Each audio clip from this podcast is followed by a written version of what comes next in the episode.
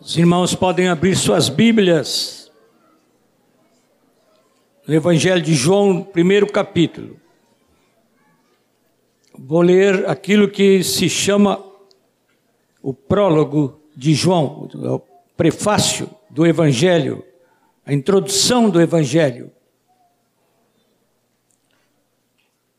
No princípio era o Verbo e o Verbo estava com Deus e o Verbo era Deus. Ele estava no princípio com Deus.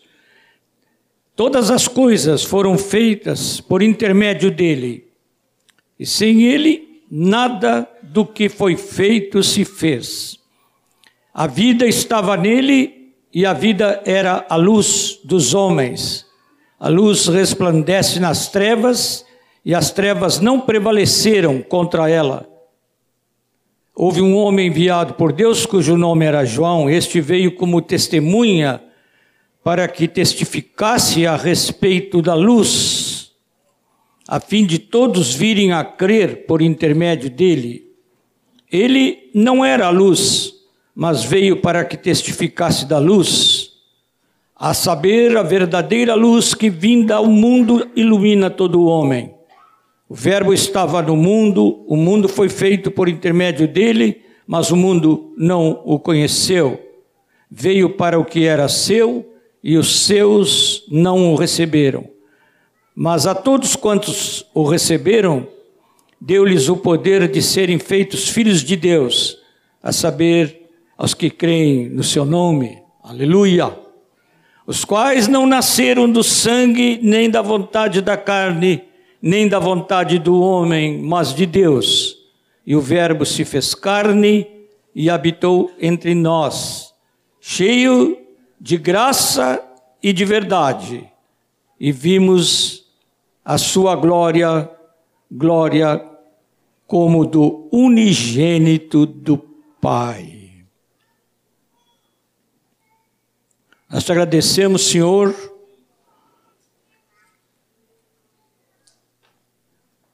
que o Verbo não resolveu ficar retido na glória, mas se fez carne por causa do amor. E agora temos o relato disso que aconteceu, pelo qual também nós te agradecemos. Senhor, abençoa quem fala e também os que ouvem. Sejamos todos de maneira que só o Espírito Santo pode fazer, iluminados e abençoados. Em nome de Jesus. Amém. Amém, irmãos? Amém. Ah, eu pensei que vocês iam dizer amanhã. Eu quero dizer para vocês que no outro sábado, há 15 dias atrás, Erasmo e eu falamos para os metodistas. E eles diziam amém mesmo. Mas para valer, saía de dentro. Ninguém sugeria. O pregador não tinha que dizer amém, irmãos. Eles diziam amém. E não diziam só amém, diziam glória a Deus Deus seja louvado, interromperam o Erasmo não sei quantas vezes batendo palmas. Aí vinha de dentro, ninguém precisava sugerir. Amém, irmãos? Amém. Agora eu sugeri. Convido os irmãos para abrirem no mesmo Evangelho de João, no capítulo 20. Os versículos 30 e 31. Alguns entendidos dizem que aí João pretendia encerrar o evangelho, que ele já tinha falado da ressurreição e do aparecimento de Jesus aos discípulos. Então, os versículos 30 e 31 parece que encerrariam o evangelho. Depois João resolveu acrescentar mais alguma coisa de aparecimentos de Jesus aos discípulos. Mas agora, para nossa instrução, os versículos 30 e 31. Na verdade, fez Jesus diante dos discípulos muitos outros sinais que não estão escritos neste livro. Estes, porém, foram registrados para que creiais que Jesus é o Cristo, o Filho de Deus, e para que crendo tenhais vida em seu nome.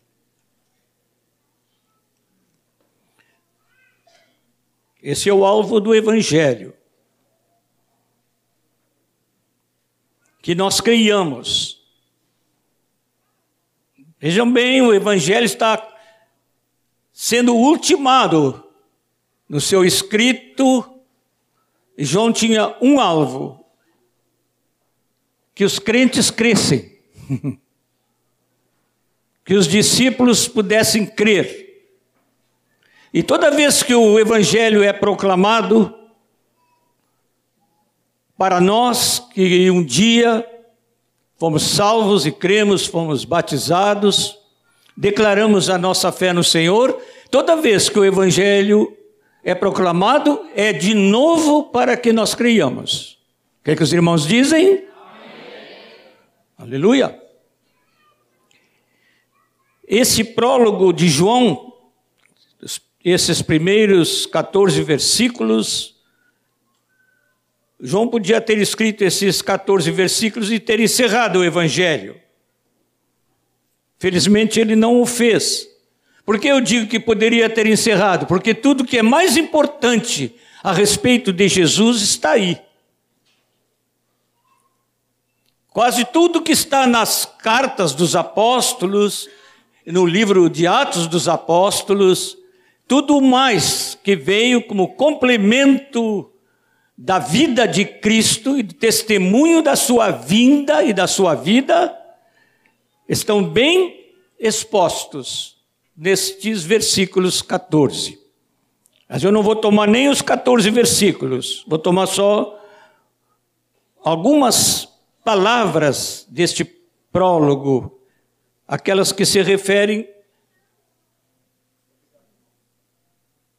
aquelas que se referem ao, ao que Jesus é e o que ele faz. É interessante, o, o João era um jovem discípulo que ficou muito perto de Jesus e testemunhou a maior parte dos fatos que ele narra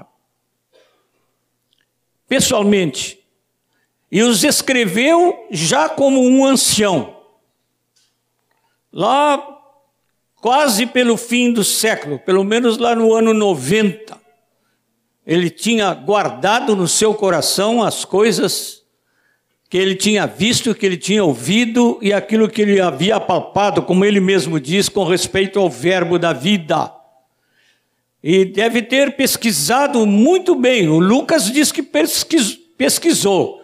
O João não disse, mas algumas coisas que ele conta, ele teve que buscar seguramente os, as testemunhas da ocasião, porque algumas histórias de João não são contadas pelos outros é, evangelistas.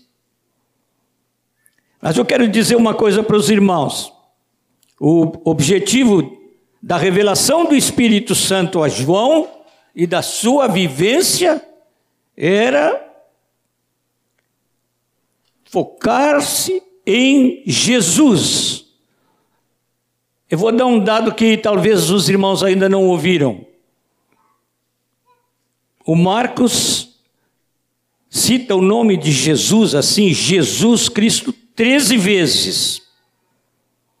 Lucas, 88 vezes. Mateus, 151 vezes. E João, 247 vezes. O João está toda hora falando o nome de Jesus. Bastante significativo isto.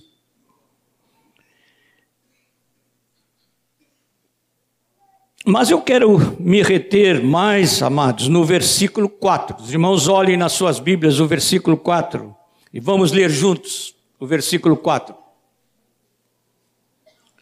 A vida, vamos juntos. A vida estava nele e a vida era a luz dos homens. E o versículo 5 complementa dizendo: a luz resplandece nas trevas e as trevas não prevaleceram contra ela. Então, tem uma coisa interessante a respeito desse tema no ensino de Jesus sobre a luz que é vida. É que ele disse, depois dele ter, ter dito, Eu sou a luz, ele disse, está no, aí no Evangelho de João mesmo, no capítulo 8, versículo 12, diz: Eu sou a luz do mundo. Quem me segue não andará em trevas, pelo contrário, terá a luz da vida. Ah, depois de dizer isso, Jesus disse também: Vós sois a luz do mundo. E não se pode esconder uma cidade edificada sobre um monte, uma comparação muito interessante a respeito dos discípulos, que somos nós. Também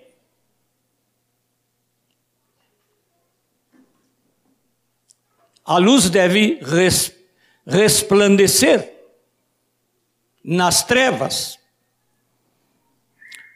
Mas eu gosto muito da expressão de João nesse versículo 4: a vida estava nele e a vida era a luz dos homens.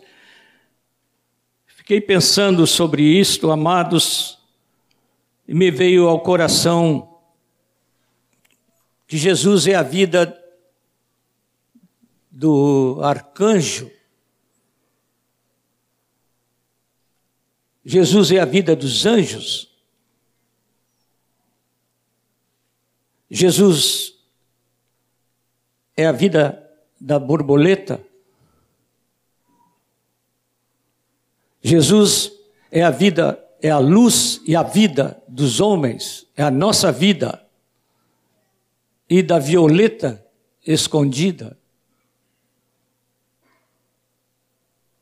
Diga para o seu irmão que está ao seu lado: Jesus é a minha vida e a tua.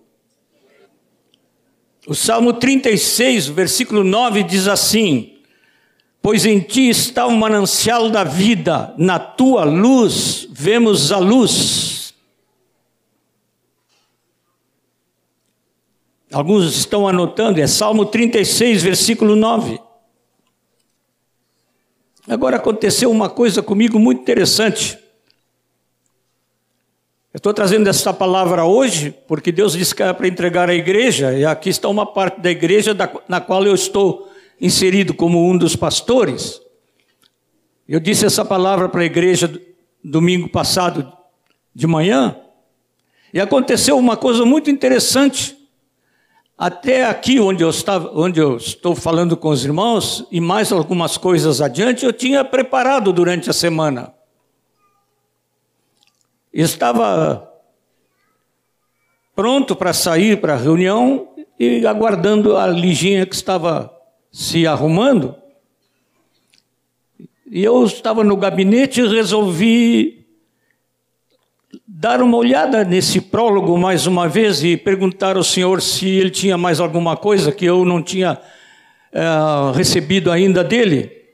E o Espírito me fez pôr o dedo na minha estante de livros, que estava ao meu alcance, eu sentado, e eu puxei um livro que eu já falei uma vez aqui, que é um dos dois livros que me fizeram chorar além da Bíblia. O Fator Melquisedeque, um livro que me fez chorar, por ver o amor de Deus pelo, por nós, pelos povos de todos os tempos em todos os lugares.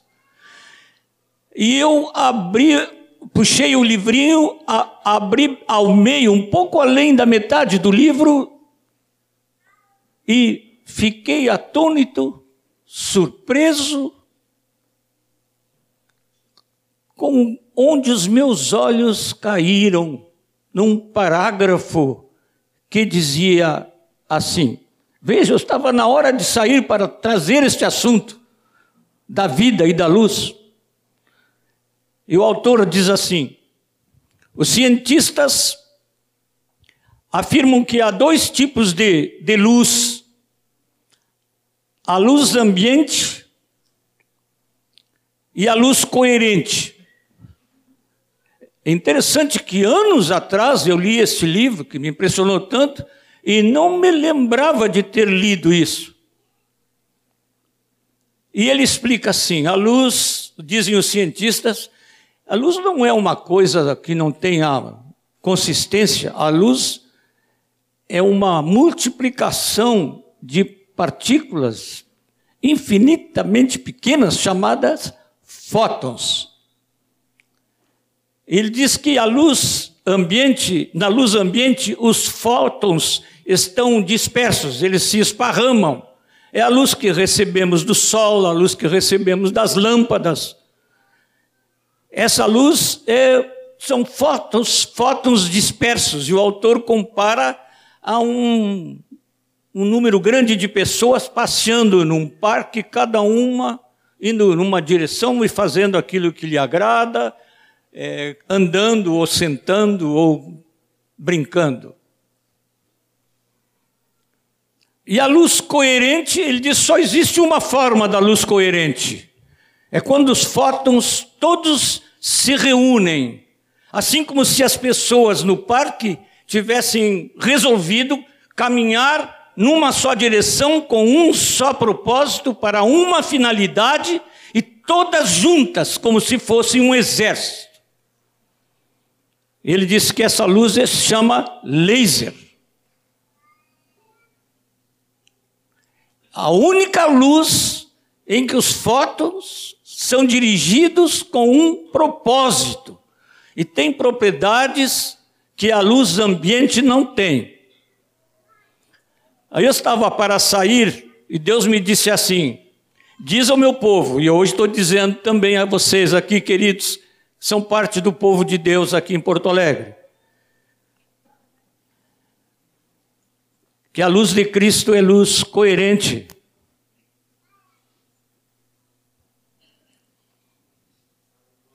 Não é de, de fótons dispersos apenas para iluminar o ambiente. É uma luz que opera profundamente, é por isso que é vida. Amém. A luz de Jesus é luz coerente. Não é assim que é só do ambiente, nós já fizemos várias coisas muito expressivas, a luz ambiental também é importante. Numa noite dessas, alguém passou lá no, na nossa escadaria, não é, Ion? Lá no prédio, e apertou um botão que não era para apertar. E e aquele botão era um botão vermelho que estava lá que não era para apertar e apagou a luz do prédio. Aí todo mundo ficou. Eu olhei na janela, o meu vizinho tinha luz, aí eu desci a escada. Fomos lá e vimos que tinha caído a chave geral do nosso prédio. Passado algum tempo, um outro irmão foi lá, quis abrir a porta, que não tem mais aquele botão para abrir, e apertou de novo no vermelho, e aí de novo faltou luz. A luz ambiente é muito importante. Algumas coisas aconteceram hoje aqui que são a luz ambiental. Por exemplo, nós cantamos, enchemos o ambiente de sons, levantamos as nossas mãos, tudo isso é exterior à nossa vida. É uma expressão da nossa vida. E, e Jesus produz esse tipo de vida também, vida ambiental. Mas a luz que ele é, realmente é luz vida, que penetra, vai fundo, transforma. Quero dizer aquela moça que veio aqui à frente, aquela senhora pela qual oramos, que Jesus quer entrar na sua vida e produzir uma coisa que nenhuma luz do, do mundo ou dos homens pode fazer.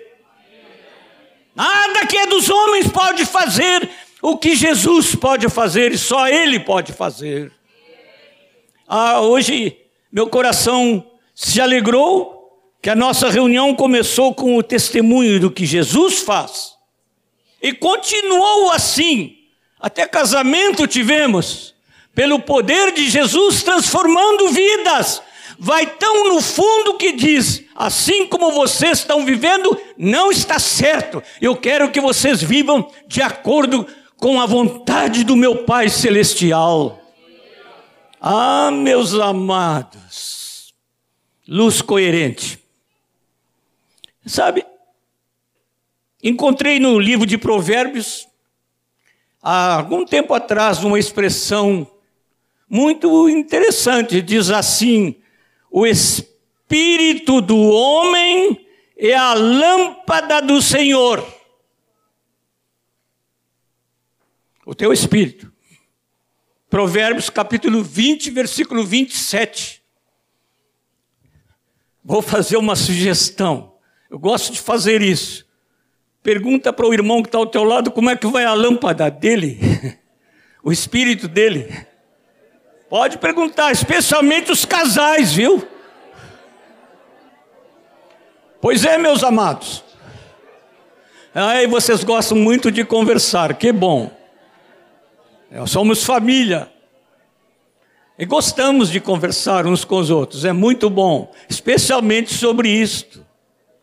Mas olha aqui, se Jesus é luz coerente e disse: Vós sois a luz do mundo, então nós também temos que ter luz coerente em nós, para produzir vida em outros. Deus quer isto da igreja, que a igreja seja a luz dele. É verdade que a igreja não tem luz própria. Ela é como a lua. Mas que coisa linda uma noite enluarada. Parece que quanto mais escura a noite, mais linda fica a lua. E não estou falando isso só para tentar bancar poeta. A lua é muito boa para os poetas, mas ela é boa porque ela traz luz numa noite escura. Nós não temos luz própria, mas nós refletimos a luz de Jesus, que é luz coerente, luz curadora, luz transformadora, luz que penetra fundo. Nem o laser se parece com a luz de Jesus. Mas eu queria é, ser muito breve na minha palavra, porque a nossa hora já vai longe. E queria animar os amados não carnalmente, mas espiritualmente. Não para os irmãos se sentirem bem apenas, o que também é bom, mas para que os irmãos possam avaliar bem aquilo que Jesus é nas suas vidas. Olhem o versículo 5, de novo. A luz resplandece nas trevas, e as trevas não prevaleceram contra ela. Aleluia! Ah, meus irmãos, isto aqui é uma coisa maravilhosa para nós. Você pode ter a certeza que se a luz de Cristo está em você, as trevas não prevalecerão. Firme-se nisso, tome uma posição de vitória. Às vezes nós, eu sou assim também, de vez em quando a Liginha me disse: aí vem o teu complexo de inferioridade.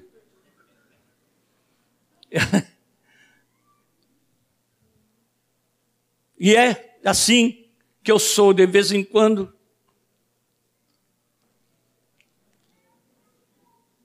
Aí o Senhor diz: levanta a cabeça, meu filho, olha para mim resplandece. As trevas não podem prevalecer. Vocês, às vezes, um, um, um fósforo aceso ilumina a cozinha lá em casa quando um arteiro vai lá e aperta aquele botão que não deve ser apertado. A irmãzinha que apertou primeiro naquele, naquela noite ficou tão, tão é, assim, triste. E eu acabei ficando triste com ela, porque ela ficou triste. Eu cheguei e disse: Alguma criança apertou ali. Ela falou assim: Não, fui eu, Moisés, fui eu. Mas que coisa boa quando nós temos um foco de luz para iluminar a nossa treva numa hora dessas. Ah, as trevas não prevaleceram. Meus amados, tomem uma posição de vitória.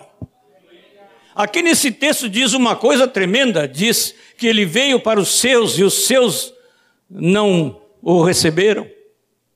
Isto é, não gozaram da vida e da luz que Ele é. Eu quero dizer que às vezes nós fizemos um, fazemos um compromisso quando recebemos a Cristo como nosso Senhor e nosso Salvador, mas depois nós nos deixamos comprometer e a luz começa a ser colocada no lugar que não devia estar. Vocês lembram quantas vezes Jesus falou sobre isso? Eu não, não me lembro agora e nem vou recordar agora. Mas pelo menos quatro vezes Jesus disse coisas diferentes. Não se põe a luz. E diz onde não se põe. Não se põe no alqueire, debaixo do alqueire. Não se põe debaixo da, nas relações comerciais não se põe debaixo da cama. Você sabe muito bem que a cama simboliza para muitos. Aí está a nossa vida de, de descanso, mas também está a vida de inércia. Alguns amam demais a cama. Aí a luz debaixo da cama. A, a cama é lugar do exercício das relações sexuais. E alguns vivem dominados por isso e colocam a sua luz debaixo da cama. E assim vai. Há pessoas comprometidas, jovens, olha meus queridos jovens, começam a se comprometer colocando a luz errada na questão de namoro. Cuidado, meus queridos jovens. Relacionamento com as pessoas do outro sexo para todos nós, todas as idades.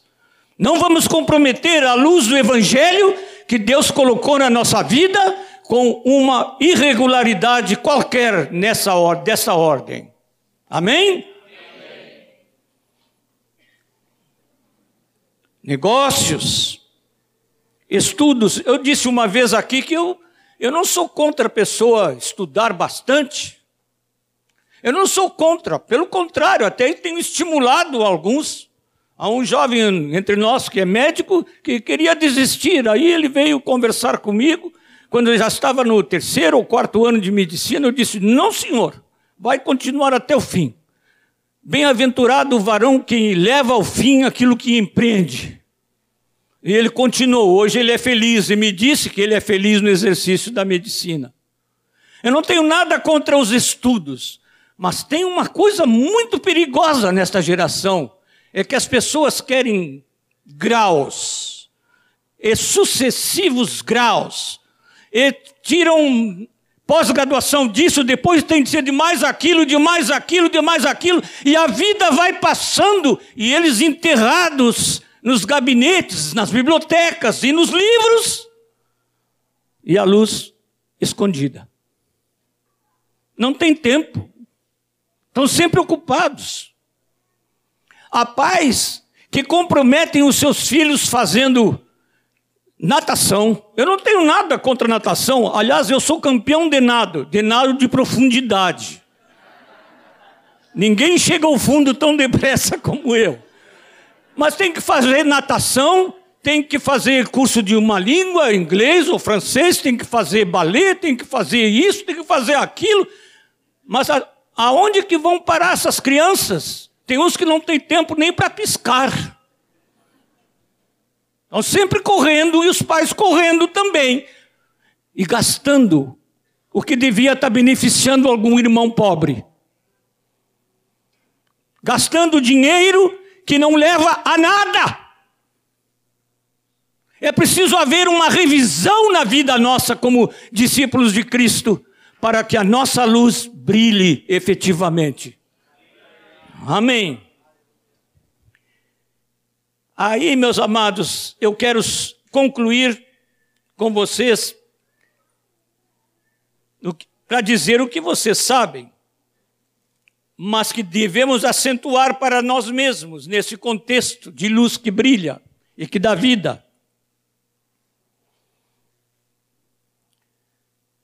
É nas trevas que nós temos que brilhar.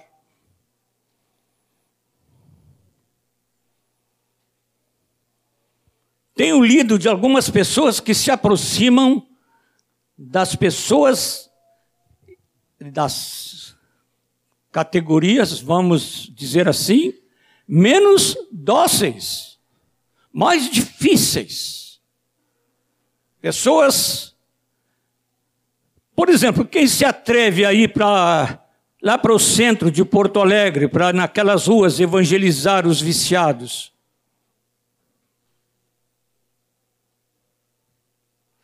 Se a luz que veio para iluminar todo homem que vem ao mundo, que é Jesus, estivesse aqui entre nós na igreja hoje, não tenho certeza em que congregação ele estaria, mas eu tenho certeza que ele estaria procurando pecadores. Ele estaria procurando incrédulos. Ele aceitaria quando lhe trouxessem prostitutas que estavam interessadas em saber qual era a posição dele. E até carregados pelas autoridades religiosas, como aconteceu com aquela mulher, cuja experiência nos é narrada no Evangelho de João, no capítulo 8. Ah, meus amados irmãos, é no meio das trevas que nós temos que resplandecer. Irmãos, vocês querem se comprometer de ser como os fótons do laser? Quantos querem se comprometer? Amém. Então, vai acontecer uma coisa maravilhosa. Olha, vejam só o que diz Paulo na carta aos Filipenses. Assim, pois, amados meus, como sempre obedecestes, não só na minha presença, porém muito mais agora na minha ausência, desenvolvei a vossa salvação com temor e tremor, porque Deus é quem efetua em vós tanto o querer como o realizar, segundo a sua boa vontade. Fazei tudo sem murmuração nem contendas, para que vos torneis, observe bem, amados, Estou lendo no capítulo 2, o versículo 12 em diante. Para que vos torneis irrepreensíveis e sinceros, filhos de Deus, inculpáveis. Por isso estava falando o que eu estava falando antes, dos compromissos que fazemos neste mundo e nesta vida. No meio de uma geração pervertida e corrupta, de vez em quando eu disse no domingo passado que se a gente pegasse os jornais de Porto Alegre e torcesse assim, não ia pingar tinta, não, ia pingar sangue. Sangue de corrupção de toda forma, em todas as classes sociais.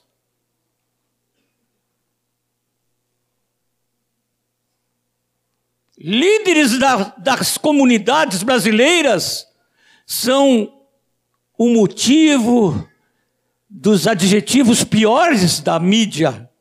A mídia que se compromete com eles também e contribui trabalhando nas mãos de Satanás.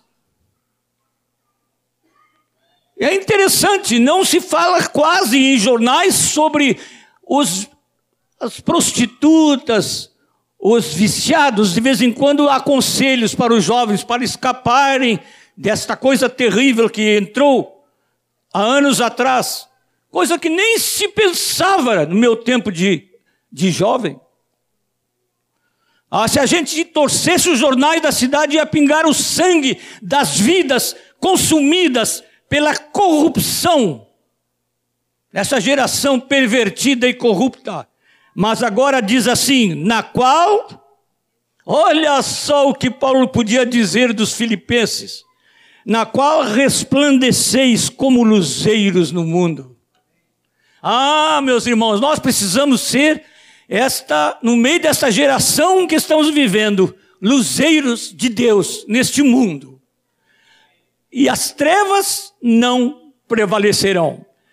Tomem esta posição de vitória e caminhem na luz de Jesus. Ah, aqueles que andam na luz são os que conhecem a Jesus. E se andam na luz, têm a luz. E se têm a luz de Jesus, tem vitória assegurada. O espírito do homem, o teu espírito, o meu espírito, é a lâmpada do Senhor. Nosso Pai, que a nossa luz brilhe até o fim. Não nos deixe, Senhor, ficar misturando sombras na luz que tu nos deste. Não nos deixe, Senhor, contribuir de forma nenhuma para as trevas que Satanás lançou sobre a face da terra. Ó Senhor, que nós vejamos gerações e gerações conduzidas aos pés de Cristo, aquele que é a luz e a vida, essa vida coerente com um propósito que vai curar estas gerações de corrupção, estas gerações perdidas, nas quais também nós estamos vivendo hoje. Pedimos-te, Senhor, que tenhas misericórdia de nós e nos uses como luzes, como luzeiros no mundo, assim como diz a tua palavra. E nós te rogamos, Pai, em nome de Jesus, o nosso querido pastor. Amém sentados mesmos, vamos cantar de novo essa canção de que a luz dele brilhou no meio da escuridão. Aleluia. Eu percebo que o Senhor está querendo ministrar conosco, tirando todo e qualquer tipo de treva, todo e, todo e qualquer tipo de compactar, de compactuar com as trevas, que possa haver essa decisão, essa firmeza de cortar todo e qualquer tipo de envolvimento de trevas em nossas vidas para que verdadeiramente sejamos luz do Senhor. Aleluia. Sentados mesmos, vamos repetir essa canção.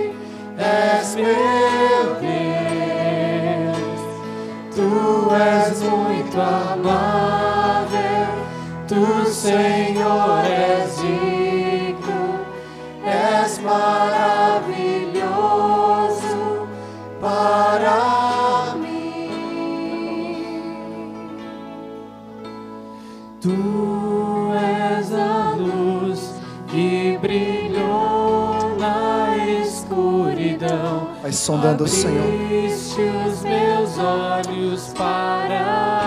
Detecta, Senhor, se há porventura qualquer trevas em nossa vida, Senhor.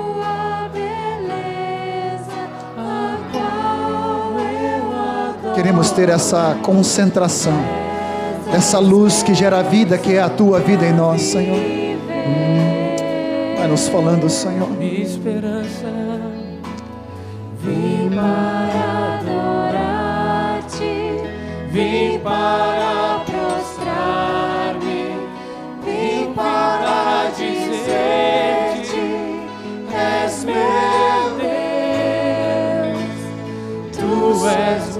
Muito amável, tu, Senhor, és digno, és maravilhoso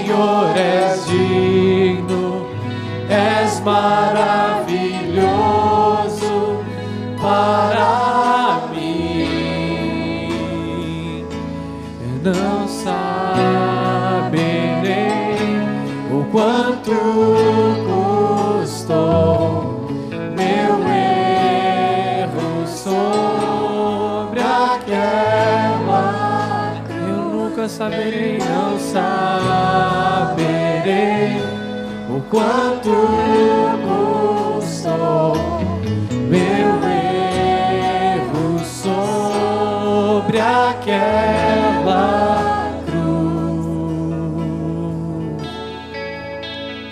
Vim para adorar-te, vim para prostrar, prostrar minha vida, Senhor. Vem para dizer-te, és o Rei, és meu és muito amável, tu, Senhor, és digno, és maravilhoso para mim.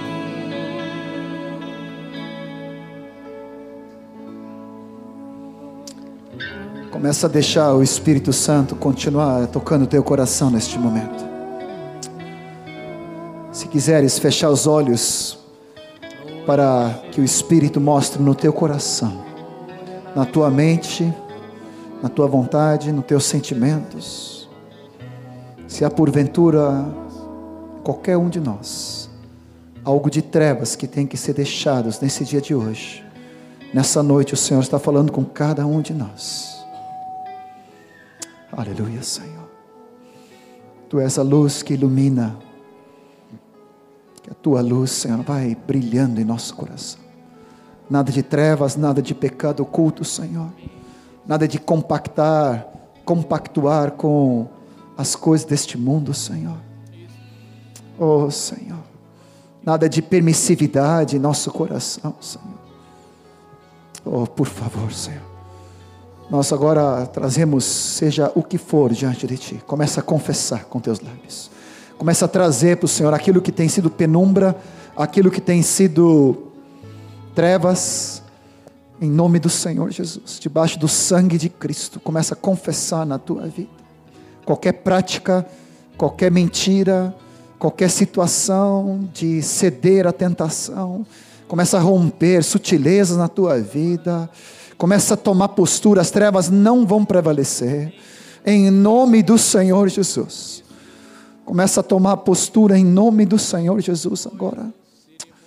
Por favor, Senhor, tu és a luz que brilha em nossa vida, Senhor. Sejamos luz. Antes éramos trevas, mas agora somos luz do Senhor. Nós estamos no reino da luz, nós somos luz, iluminados por Ti, Senhor. Obrigado, Senhor Jesus.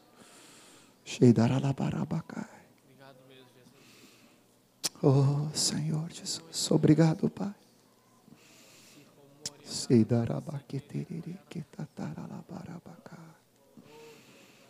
Oh Senhor Jesus, por favor Senhor, por favor Pai amado.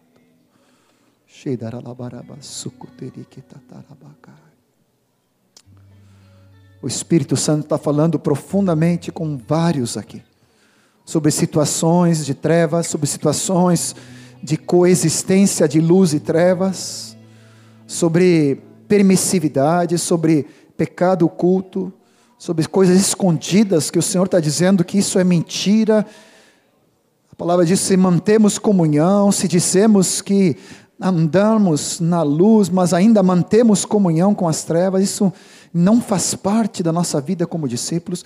Que haja um romper em cada um de nós, em nome de Jesus. Aleluia, Pai.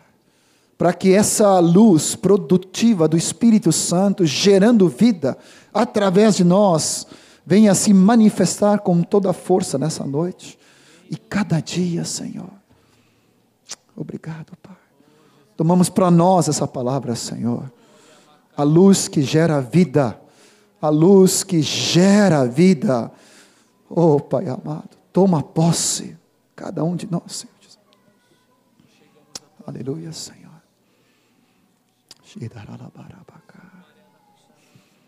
Aleluia, Senhor. Oh, Senhor. Começa a profetizar sobre a pessoa que está no teu lado, a abundância da luz e da graça de Deus na vida dessa pessoa e na tua vida, para essa semana gerar manifestação de Deus. Ainda não estamos despedidos, ainda tem mais, mas começa a profetizar essa luz do Senhor. Que comunhão há entre luz e trevas. E o Senhor nos resgatou para a sua luz.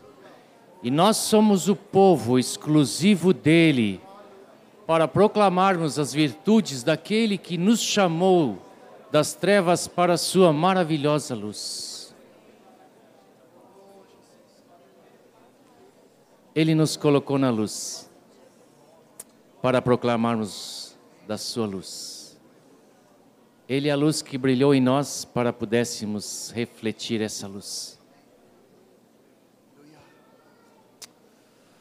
Com esse intuito, eu queria chamar o Katz aqui para frente, queria chamar o Stefan.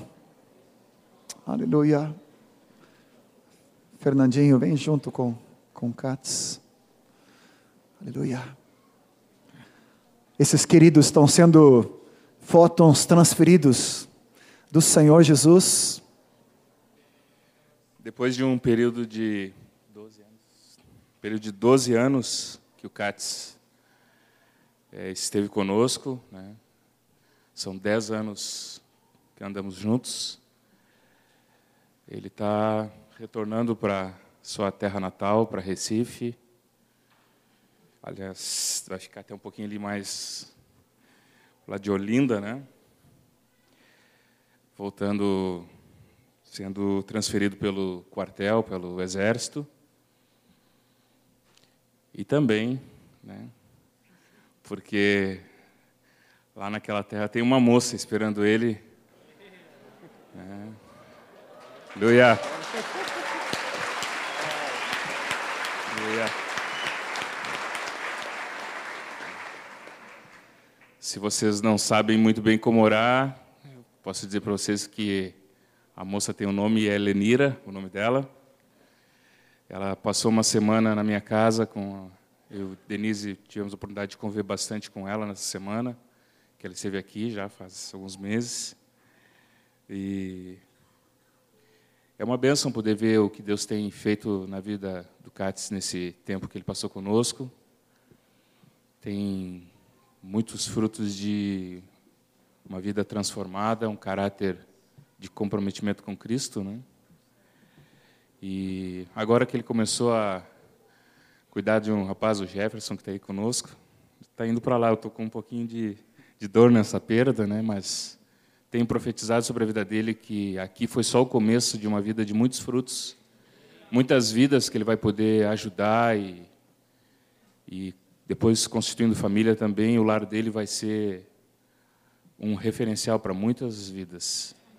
Então, nós queremos, como igreja aqui, abençoar a vida do Cates, né, profetizando sobre a vida dele, sobre esse casamento que já é a curto prazo, vai estar se realizando. Né? queremos então enviar o Cates de volta para sua terra natal, para lá ele ser uma testemunha e não abrir mão desse evangelho do reino, não abrir mão desta visão que ele recebeu aqui ao longo desses dez anos, mas viver intensamente e ainda né, com uma boa companhia ao seu lado. Amém?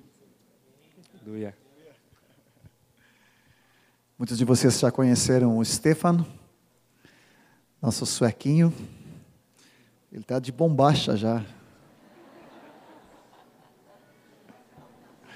Ele passou três meses conosco e está sendo enviado de volta para a Suécia para ser luz. Aleluia. Jag är väldigt tacksam Gud, för Gud för den här tid jag haft här. Pensei que tu ia falar português.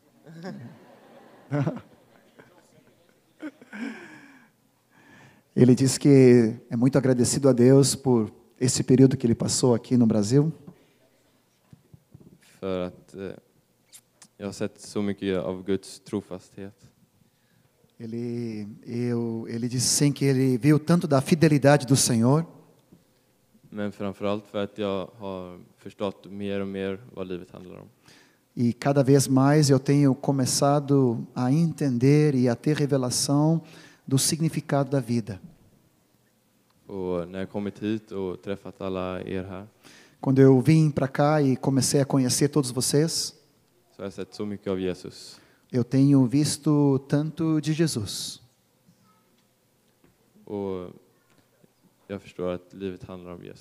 E eu tenho compreendido e tido revelação de que a vida é Jesus.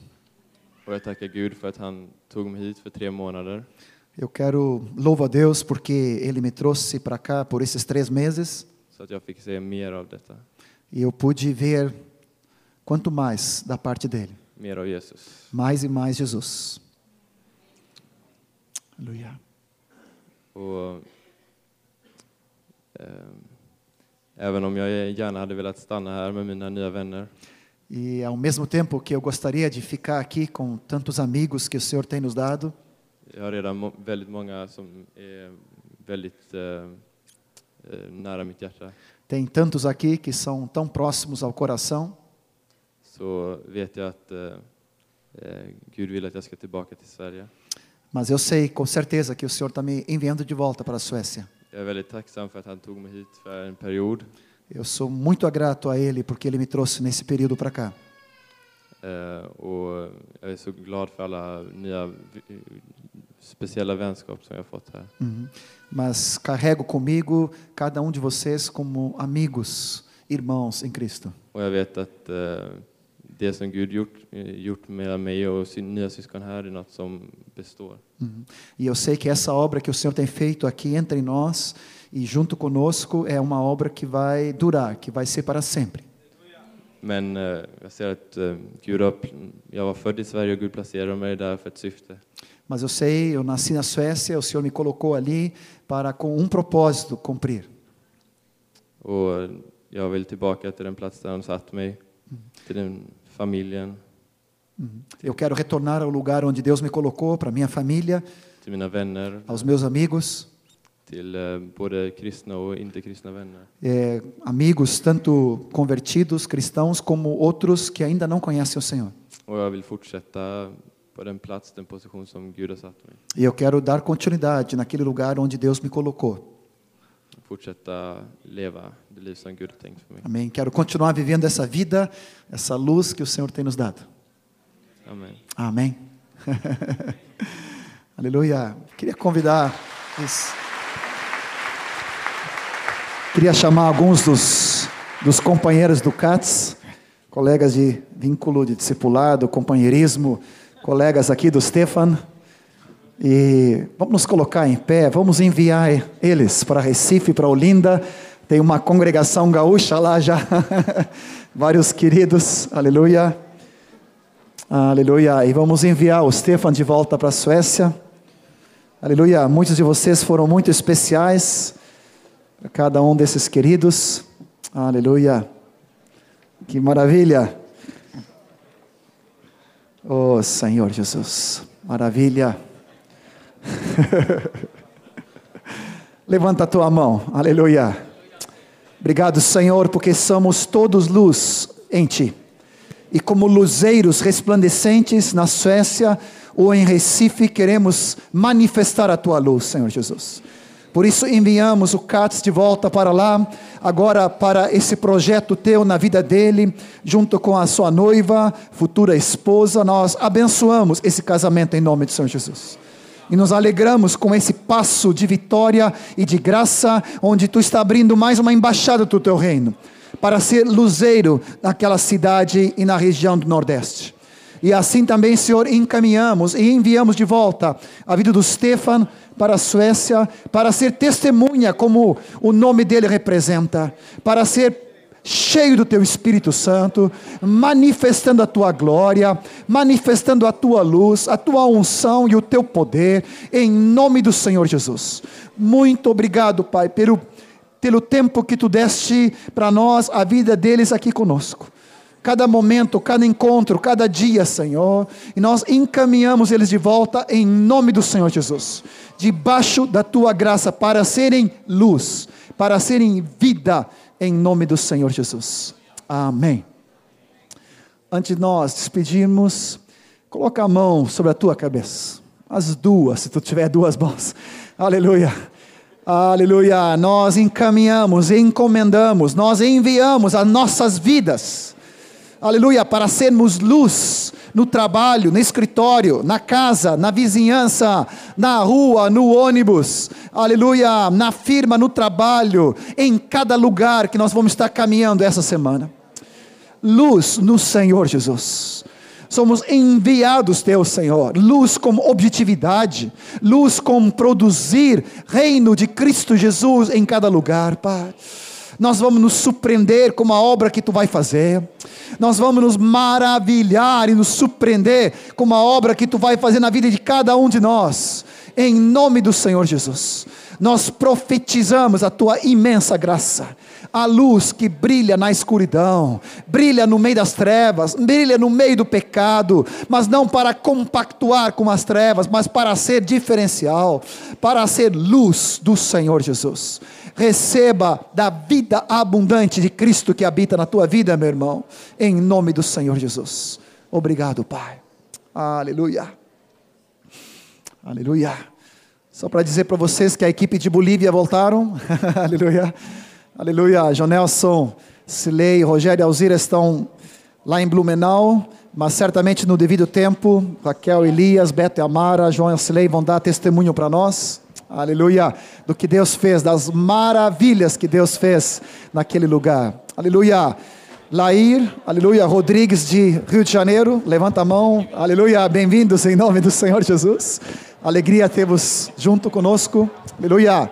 Vamos mais uma vez, Marcinho, aleluia, tu és a luz, aleluia. Vamos sair debaixo dessa unção, debaixo dessa graça, aleluia. Vamos nos abraçar, vamos nos beijar uns aos outros, aleluia. Tu és a luz que brilhou na escuridão, abriste os meus olhos para ver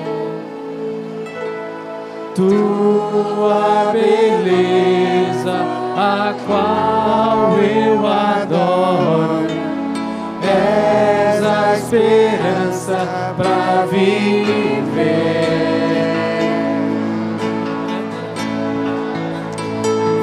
Para adorar-te, vim para